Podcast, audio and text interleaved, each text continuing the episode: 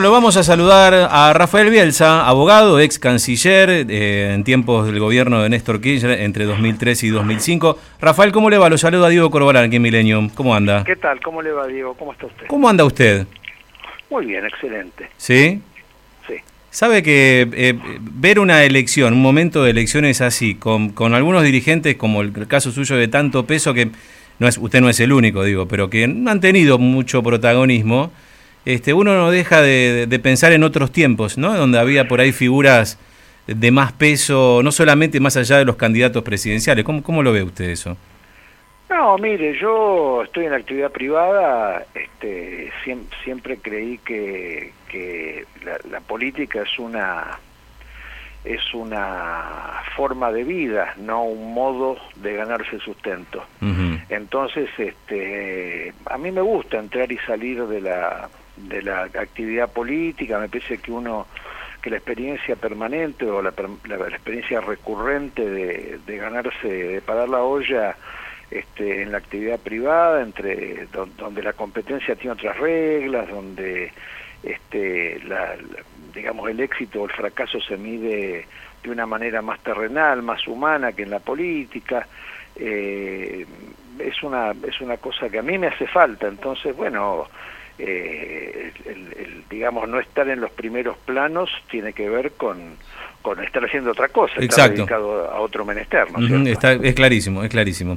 Eh, Rafael, ¿y cómo, cómo ve estos tiempos políticos? Entendiendo que estamos en la veda, usted lo sabrá mejor que yo, sí. pero digo, ¿cómo ve a la Argentina en contexto? Y sobre todo por algo que también nos interesaba charlar con usted justamente en estos momentos de la región, por los sucesos de Chile, por lo que está sucediendo en Bolivia, en Ecuador. Vemos una América Latina en estado revulsivo, ¿no? En principio yo lo veo de esa manera y conectando un poco con esta realidad también de la Argentina de una crisis económica y social marcada, ¿no? Mire, para ir de lo general a lo particular, Diego, yo creo que el capitalismo que hoy este, impera en el mundo eh, puede ser caracterizado como un capitalismo oligopólico, esto quiere decir que cada vez más menos personas reciben más una parte más grande de la renta que se, que se genera a nivel mundial con bienes y servicios, es monopólico, además de oligopólico, porque monopoliza ciertas actividades y ciertos conocimientos en un lugar y, eh, y digamos, reprimariza otros sectores del planeta, me parece que está altamente financierizado, prácticamente le diría hasta, casi hasta el límite de lo que se puede financiarizar esta fase del capitalismo y eso usted lo ve en la, en la hiperoferta de, de distintos valores que pueden expresarse en dinero y en la, lo pequeña que es la tasa de,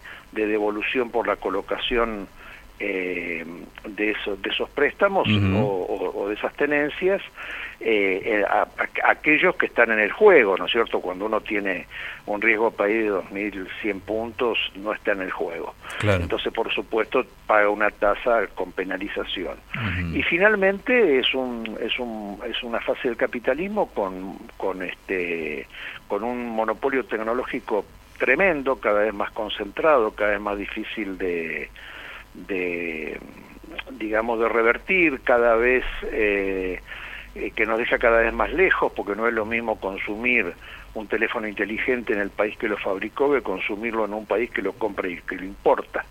Ahí el proceso del medio el proceso donde los subproductos que llevan al a la nueva versión del teléfono inteligente eh, lo van lo van predomesticando para su uso en, en nuestros países no existe claro. entonces en ese contexto las lo, los movimientos las fracturas sociales no son no son sudamericanas mire empezando por Hong Kong donde las protestas no terminan no no no no, no terminan mm. últimamente ha habido un episodio sumamente grave respecto de represión a periodistas siguiendo por las, las protestas del Líbano, que tienen un, un, altísimo contenido, eh, pasando por las protestas de Egipto, que causaron muchos muertos, porque Egipto no es una democracia tradicional y al Sisi el presidente reprimió muy duramente por las, las nuevas protestas de, de, Argelia, las de Túnez, eh, más los episodios de los eh, chalecos amarillos en, en Francia, más el, el episodio secesionista o, o, nacionalista o regionalista de Cataluña, Y después vamos a, Sudamérica y usted tiene desde, desde violencia este, con una característica distinta que es México, que es un país que está, está bajo estado de sitio de hecho, un país donde ha sucedido algo que, merece la pena que lo discutamos, pero no, no en este momento, que es la, la situación de un presidente constitucional que cede para evitar una matanza ante la la extorsión de un, un, narcotraficante, un, un, capo narco. Sí, sí. Este, y, casi, no digo, perdón, Rafael, casi un estado paralelo al acecho permanentemente del poder político. Absolutamente, ¿no? y no al acecho, en, operaciones. En operaciones. ojalá estuviera al acecho. Ah. Este, ese estado paralelo está en operaciones. Eso más bien era Colombia, digamos, no, no el México. Sí, sí, con características muy muy particulares porque por los, los altísimos niveles de, de, crueldad que se exhiben, porque está fragmentado, porque porque están muy inficionadas las instituciones por por esas actividades, porque hay diferentes cárteles que no solamente disputan con la institucionalidad formal, sino que además disputan entre sí, eh, con, con, Estados Unidos ahí al lado, mm. ¿no es cierto? Como dice el dicho, demasiado eh, lejos de Dios y demasiado cerca de los Estados Unidos, que el mm. principal mercado consumidor de lo que produce o o de lo que transita a través de México. Bueno, y a partir de ahí lo, lo, que más conocemos, que es la situación social de, de Venezuela, la, el estallido contra Lenín Moreno por el aumento de los por el levantamiento de los subsidios de los combustibles, un tema que está alarvado, que fue utilizado por algún diario en algún momento para darle la tapa hace poquito, porque tenían que tapar algunos horrores argentinos, que es la crisis institucional de, de Perú, que tiene disuelto su Congreso. Hay una causa en el Tribunal Constitucional con una medida cautelar. Eso va a tardar mm. en resolverse el fondo, mínimo cuatro meses. Imagínese la Argentina cuatro meses sin Congreso. No, no, es una, es una barbaridad. Sí, sí, me acuerdo la, la era la portada con los dos eh, presidentes este, el día que se conoció, que se dio a conocer el índice de pobreza. Estamos charlando con el ex canciller Rafael Bielsa.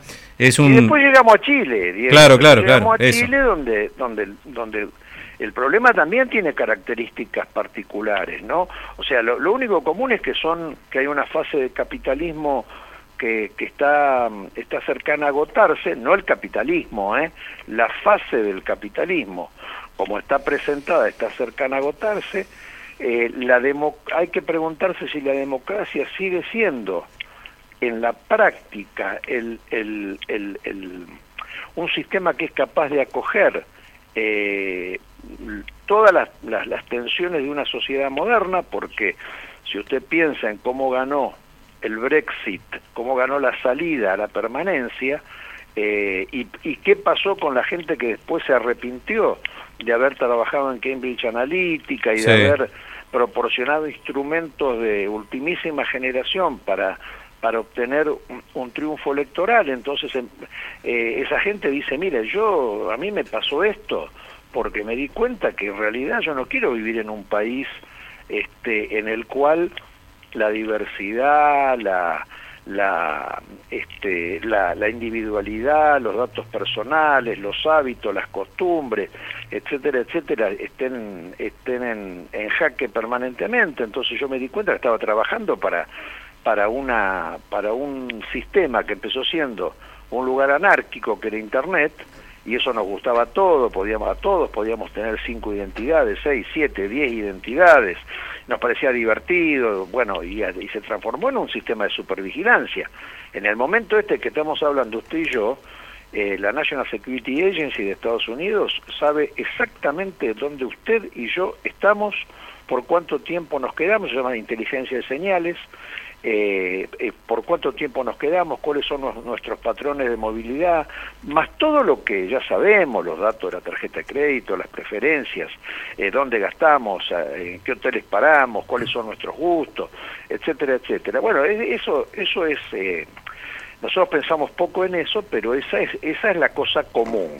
Después cada país tiene su particularidad y para terminar con la Argentina, me parece que la Argentina está viviendo un momento extraordinariamente delicado, gane quien ganare las elecciones eh, el, el país después del 11 de diciembre va a ser un país más, más complejo que el 2003, más complejo. Más todavía. Eh, sí, sí, más todavía, porque en el 2003 nosotros teníamos la, el default más grande de la historia de la humanidad por entonces, pero en términos macroeconómicos eh, había precios relativos, la gente no se iba al dólar, la inflación estaba planchada, teníamos moneda y todo eso hoy es al revés. Mm. Hoy no, no hay precio relativo, el, dólar es una mercadería como cualquier otra y como, como tal mercadería tampoco tiene precio relativo.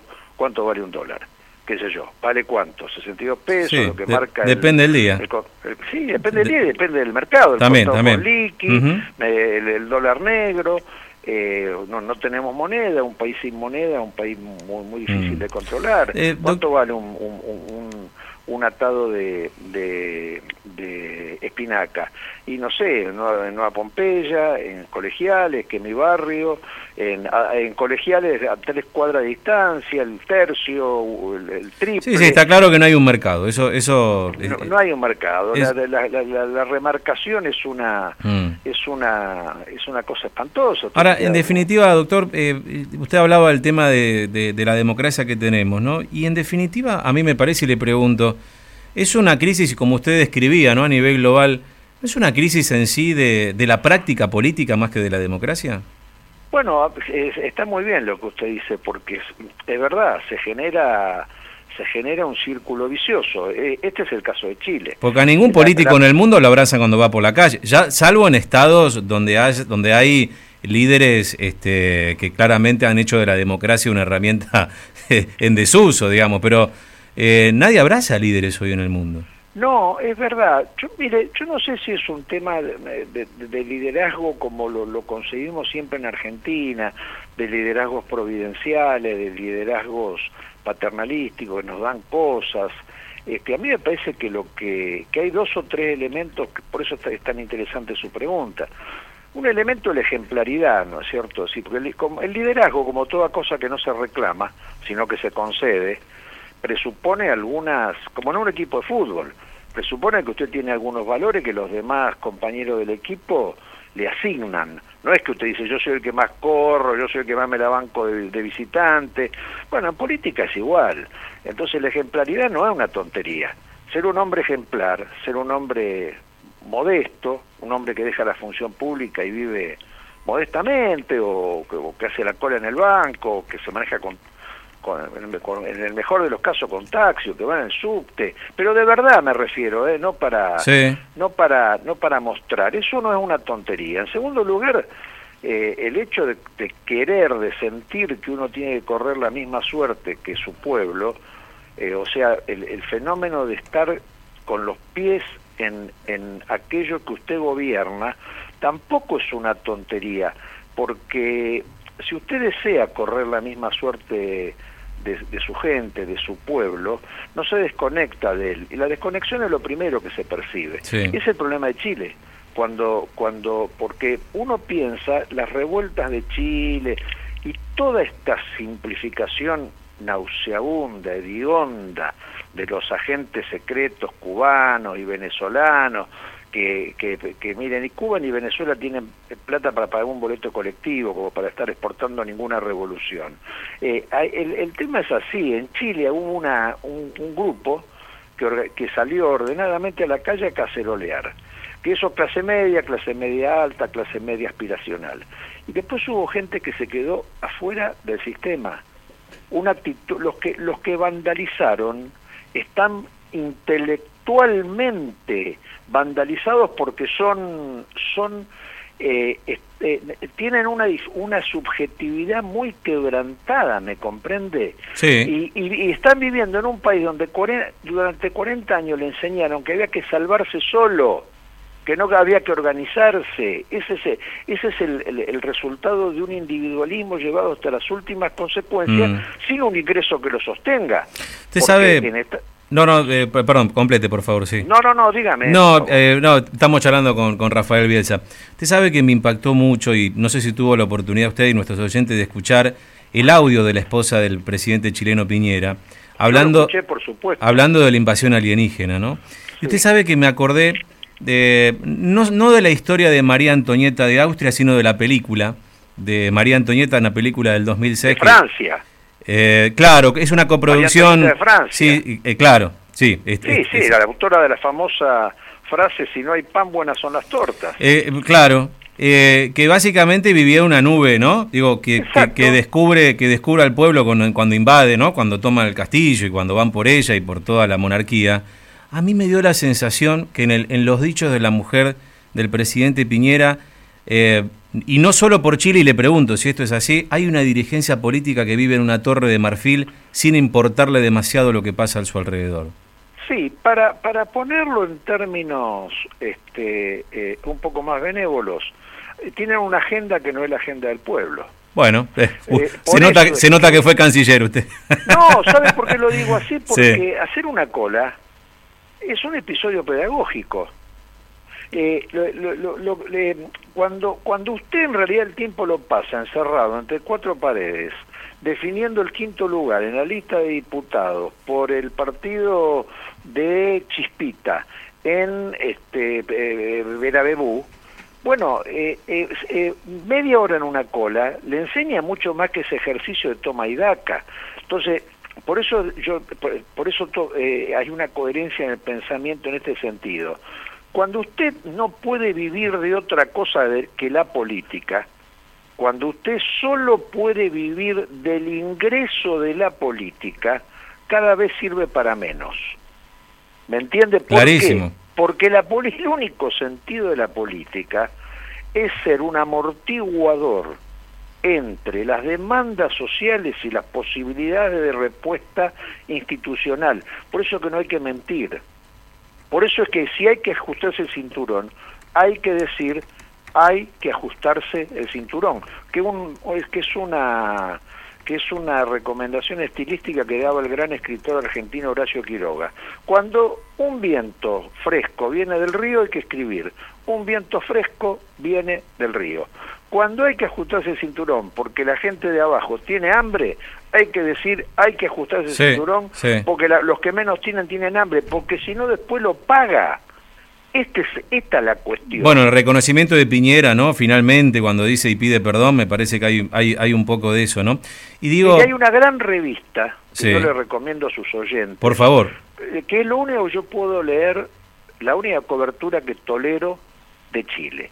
Porque la verdad que leer la tercera o leer el Mercurio eh, no solo implica abonarse, o sea, pagar por, por poder conectarse, sino que además es eh, el nivel de de expresión limitada y de y de, y de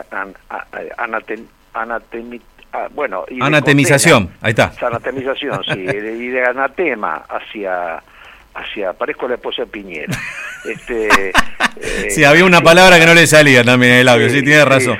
Pero le creemos su estatura intelectual y no la de la primera dama chilena quédese tranquilo. Exactamente hacia la gente eh, no vale la pena. Pero hay una revista que se llama The Clinic. The Clinic es una revista rara porque es como si fuera, a lo mejor usted muy joven no la conoció, como la revista Humor en Argentina. No, sí, sí, sí. Tengo 48, así que sí, sí, sí. Bueno, una pátina de humor tocaba temas serios seriamente. Esta revista, eh, eh, de la, en la que acabo de leer las, las, el, análisis de las ocho medidas sociales que lanzó Piñera, mire, eh, es impresionante porque las ocho medidas sociales como por ejemplo la extensión del seguro de salud para lo que son enfermedades catastróficas, o sea, usted va a tener una cobertura si se está por morir de cáncer, que tiene que tramitar, mm. ¿no es cierto? Entonces posiblemente termine el trámite en el momento en el que lo están velando. Bueno, es la lógica típica de las eh, organizaciones de la señora de beneficencia de la década del 40. Esto no es beneficencia, esto no es un tema de beneficencia, es un tema de que su compatriota es su hermano. Si me sobra, doy, ¿no? Es eso. Claro, si me sobra, doy y me mm. siento bien. Sí, si me aprietan... Me, voy tranquilo, me voy tranquilo a casa. Si me aprietan... la, pregunta es si usted puede ver, vivir feliz eh, cuando tiene que parar un semáforo y ve tres chiquitos haciendo malabares o eso le amarga la vida. Claro. Bueno, si le amarga la vida, es útil para la política. Si usted puede vivir feliz y le levanta el vidrio y le, aprieta los dedos al nenito que está pidiendo, usted no sirve para nada en la política. Entonces, me parece que pasa por ahí la cosa, ¿no? Doctor Rafael Bielsa, eh, ya para ir finalizando, bueno, usted, como bien dice, usted no vive de la política, lo cual no es poco para un político, ¿eh? como me parece, y, y, creo que esto le da cierto grado de reivindicación para que tal vez pueda este, responderme dos preguntas finales. En primer lugar, y en su paso por Aeropuertos Argentina 2000, la Corporación América, eh, en, este rol de dirigir con una mirada diciendo, como usted lo dice, sintiéndose político, dirigiendo una empresa que incluso creo que le ha valido alguna crítica de algún periodista cercano al kirchnerismo.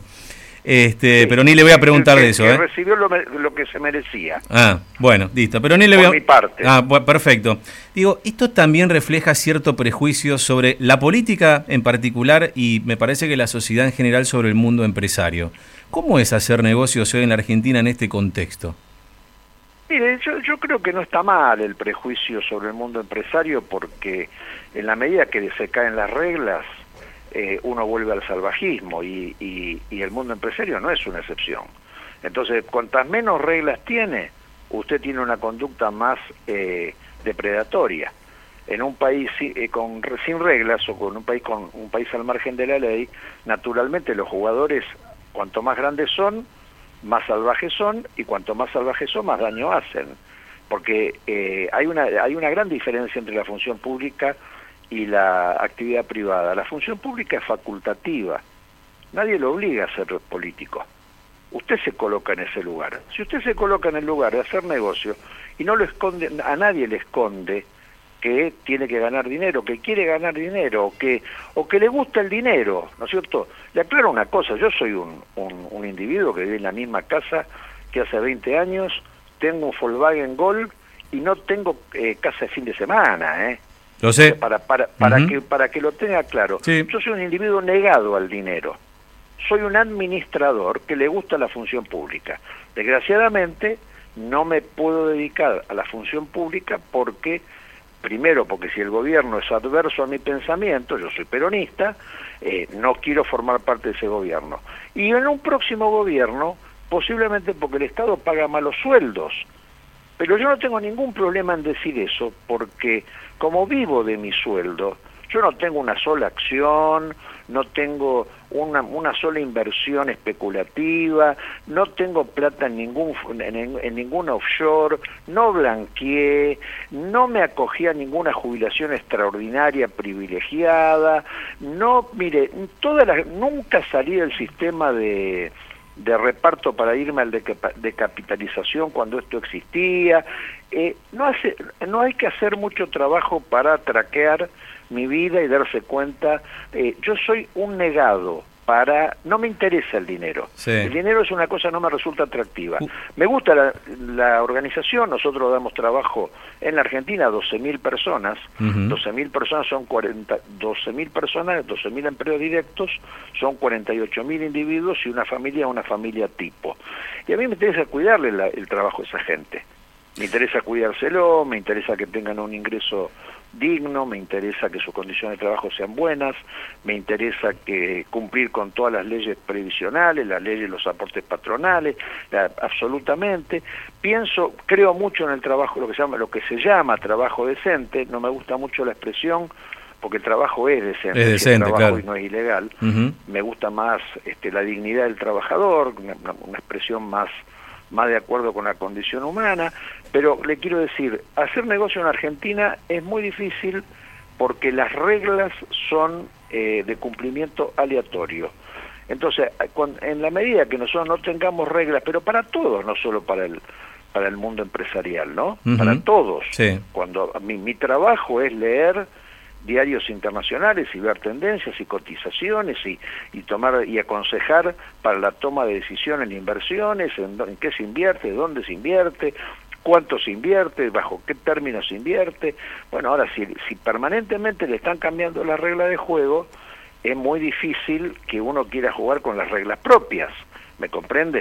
Eh, es sumamente difícil. Entonces es un panorama anárquico, como, como lo es el reparto de la renta nacional que genera este, este maravilloso, increíble país que es la Argentina, donde podríamos vivir como se vive en Australia sin salir nunca en el diario, con una sociedad equitativa, igualitaria, sin líderes providenciales, cumpliendo la ley, eh, con una, un territorio sobrado para la cantidad de habitantes, y en cambio de eso tenemos que estar permanentemente en, en los diarios internacionales como el ejemplo de lo que no hay que ser porque jamás eh, tomamos una deuda y la pagamos. Claro, claro. Doctor Rafael Bielsa, ha sido un placer charlar con usted, le agradezco infinitamente. el gusto es mío, Diego. Muchísimas gracias y felicítelo a su productor. Bueno, sí. vendiendo dura. Acá hubo, hubo camiseta transpirada, pero con el gol hecho. Ah, no le hablé, no le, no le pregunté nada de fútbol. Bueno, para otra vez. La próxima. La próxima. Gracias, doctor. Muy amable, ¿eh? Hasta, luego, ¿eh? Rafael Bielsa, ¿eh? ex canciller, es cierto, ¿eh? Acá eh, hubo tenacidad de nuestros productores, especialmente ahí Diego Seguí, que estuvo presidiéndolo. Este, no sé si hubo tacle, pero no, por lo menos hubo, hubo una este, cordial invitación y una perseverancia para lograr tenerlo a él y tener una mirada distinta, porque ustedes saben, nosotros nos gusta hablar de política.